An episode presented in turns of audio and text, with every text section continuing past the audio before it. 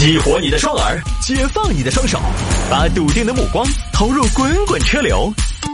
给我一个槽点，我可以吐槽整个地球仪。微言大义，换种方式纵横网络江湖。来来来，欢迎各位来到今天的微言大义，要继续跟您分享网络上一些热门的、有意思的小新闻。今天节目一开始呢，也祝收音机前各位听众朋友周末快乐。接下来这个周末呢，虽然好像天气预报说呢是偶尔会有一些雨，但是从这个温度看起来呢，这个周末的雨呢应该也下不久，因为最高温度呢也会去到二十度以上，还是一个比较宜人的温度的，适合踏青。哎，大家这接下来这个周末呢，可以好好的跟大自然亲近亲近。因为我上了年纪之后，我不知道大家哈，反正我自己是在休闲的时间呢，愿意正儿八经的走出去，因为人呢。他对着手机呀，对着屏幕啊，或者在家里宅久了，你总觉得一个人好像老在一个虚拟的环境当中待着，不太利于自己的心态的健康。人确实是作为动物啊，还是要动起来，还是要在外边去走一走、看一看的。所以，为什么热带地区你看阳当阳光那么好？尽管他们的经济不怎么发达，但是一天人穷开心呐，穷开心啊！一天也没什么事儿，反正每个月收入也不高，不高也就不高吧，反正都是自给自足。我说栽的种的呀，什么东西打鱼今天捞起来的，反正家里边够吃就行，咱也不图啥。阳光灿烂，一天呢喝点小酒，吃点美食，跳跳舞，唱唱歌，早睡早起，哎呀，好像也就挺快乐知足的。周末嘛，大家可以去户外走一走，天气还不错啊。今天节目一开始呢，也有个好消息啊，这个成品油价呢下调了，九十二号汽油呢下调两毛六一升，九十五号汽油呢下调两毛八一升。前两天我打开我的加油的 APP，我上次加油呢还是三月六号，到现在为止呢，这一个月都快过去了啊，一个月快过去了，大概用了不到一半的油，所以这个油价对我几乎是没有任何影响的。当然，我们收音机前听众朋友呢，还有很多绿牌车主，还有很多电动车的车主、纯电车主，他们听到油价这个消息呢，可能就有点事不关己、高高挂起。什么是油价？我已经好多年没有关注过油价了，把这个好消息告诉给大家。好吧，言归正传，开始分享今天的小新闻。有听众还摆下这个事情：夫妻两口子先后闯红灯，分别撞上大巴车和兰博基尼。这个不是一家人不进一家门，这事儿呢发生在桂林。桂林两口子吕先生和李女士，三月中旬一天呢，先是那天李女士开着电瓶车过人行横道闯红灯了，但是刹不住了，已经，走走走走走走走走，走老哥走！哎呀，你。你在干啥呀？哎呀，你做啥子嘛？没看到电瓶车嗦，硬是。我没看到，大姐，我还真的没看到你闯红灯了呀，大姐。这么大的红灯没看到啊？闯红灯，我闯红灯你就应该直接朝我撞起来呀。闯红灯了我也是一条鲜红的生命啊。我什么时候撞你了？你，你在我的车尾巴上，我用车尾撞的你啊，神龙摆尾啊。我的技术也太好了吧！你看着这么大一个公交车闯红灯还不刹车，还怪我，真烦死了！讨厌死！还好人没绊倒。这边老老婆撞了个大巴，刚刚协调完，吕先生又骑着自行车出动了。嚯！哎，红灯，红灯，管他的！我骑自行车就是为了闯红灯。红灯只管机动车的走哦，等哦，嘿，哎呦，然后又撞了，撞了一个兰博基尼。你咋闯红灯呢？我我看这马就要绿了的嘛，我闯红灯，你咋回事嘛？开车不看着？什么叫马上就要绿了？谁绿了？大哥，谁绿了？现在都还没绿，你看红灯，你全责。我全责吧，就我全责嘛。我这个人不耍赖，你放心哥。说起你这啥车哦？新势力嗦，我很少在路上看到哦。现在造车新势力造的车看起来怪渣渣的，马齿平面光，没点沉淀，都是组装的。哎，大哥，这可不是什么造车新势力啊！你这个不是新势力啊！你这个不是电动车啊！大哥，我我这电动车呀！大哥，这么大声浪听不见啊？嗯嗯，听不见吗？你是啥车哦？不，这车你不认识？没见过。我这是意大利造车旧势力。意大利超跑御三家，亚平宁之光，意大利魏小李之一的兰博基尼 Urus。你这个是兰博基尼？对呀，全桂林就这么一台。当真话？当真话？没开玩笑，没开玩笑。桂林就这么一台，就这么一台，就这么一台被我撞到了，不可能，我这辈子运气没得那么好。那今天你就走上人生巅峰了呗。哎呦，那够的，你这个车落地四百多万，四百多万，那像这种四百多万车跟思域比起来，哪个要好些？那还用比吗？你这大哥说的肯定思域好啊。哦，那这个样子吧，我的全责，我的全责，说个价，这个你起码这儿划痕两万。两万，嘿，帅哥，我自行车撞你一下两万啊！你这个划痕起码两万呐，那你这个车不安，一点儿都不结实。四百多万车，你连我自行车都撞不赢，你当不当我屋头那个蒙丢？我屋头那个蒙丢也撞个运渣车漆都没掉，运渣车当场，我跟你说，推到河头去了。这个车好大排量，你管你啥事儿，大哥，多大排量跟你也没关系。说钱，两万不得行。两万不行的话，帅哥你就走法律途径算了。虽然这个事情我也有责任，但是你右转，你路权最低，而且你视线盲区，你没有观察检修，处置不当，倒罚我吃的透。我跟你说，师傅，你不光吃的透，你还吃的炸呀！你还没我没减速，我还要怎么减速？我都快停下来了，那你不是见了我停下来，你也往上撞了吗？你说你这速度比我快啊！那一瞬间我都在想，咱俩谁是超跑啊？你说你就骑个 OFO，骑出了 UFO 的感觉，你放屁！我都是膜拜。现在的美团以前的膜拜，那你确实让我膜拜呀。这样两万呢，您可能确实属于无法理解。你能给多少？我最多最多嘛，给你两千嘛。成交，这么快成交了，报告了，够后来呢，交警调查两起事故，两口子见面了，就这么巧，两口子见面了啊。老公，你咋在这儿呢？老婆，你怎么在这儿？老公，你不晓得，刚好你不在，人家受委屈了。受什么委屈了？谁欺负你了？我，我刚才被一个公交车撞了。明明就是你撞了公交车，大姐。你怎么血口喷人呢？警察同志，你说话客气点。她是我的女人，随便她是哪个女人，随便她是哪个女人，再是哪个女人也是她撞的人家。她闯红灯的嘛，人没事吧，亲爱的？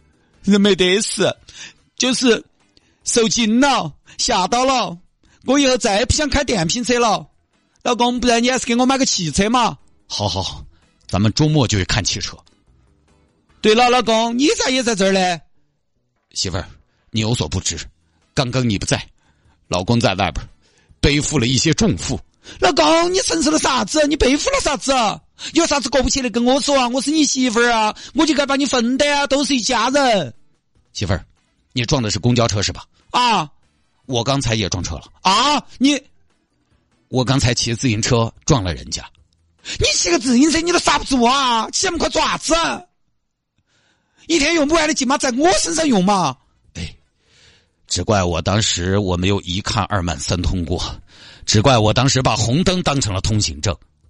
你也闯红灯了，对，啊，老公，那你的意思是同一时间不同的地点，两个相爱的人做了同样的事情？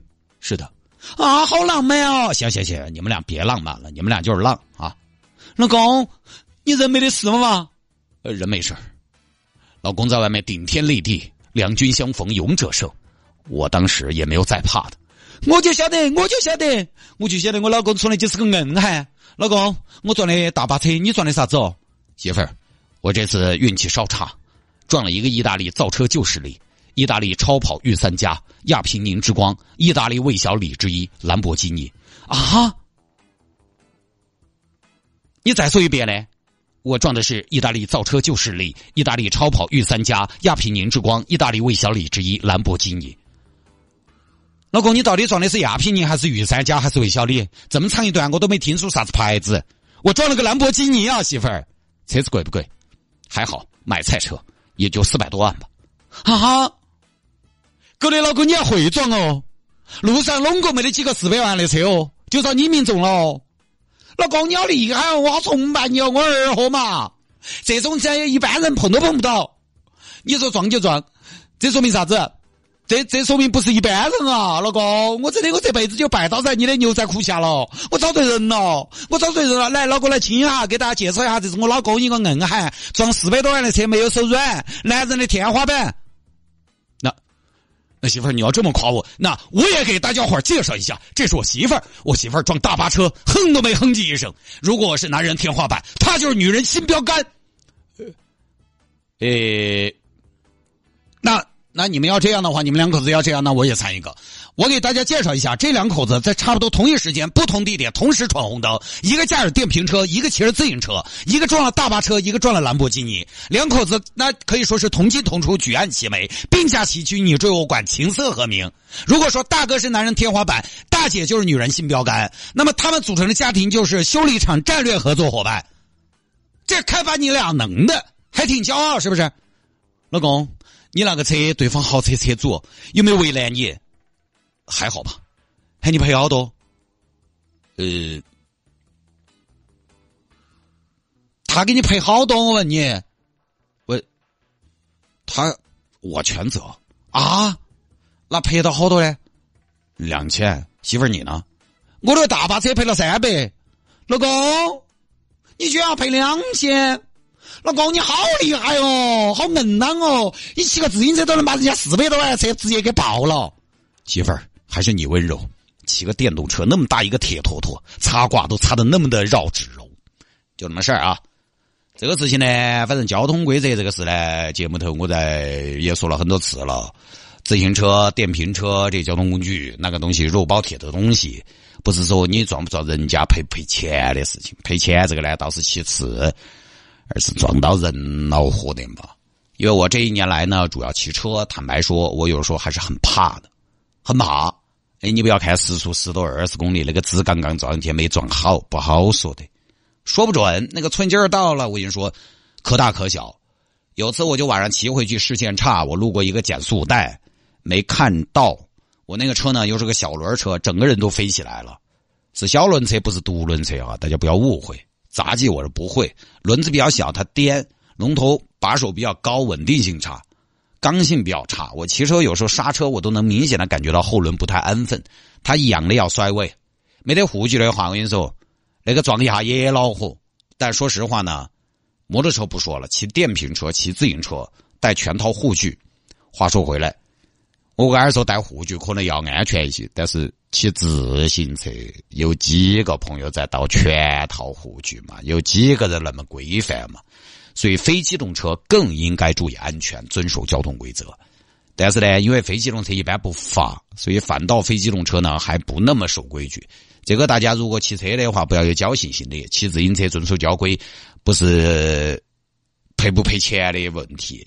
不是分儿不分儿的问题，扣不扣分儿、罚不罚款的问题，那是真的对自己生命负责的问题。开车你在城里边很难出什么威胁到自己生命安全的事故。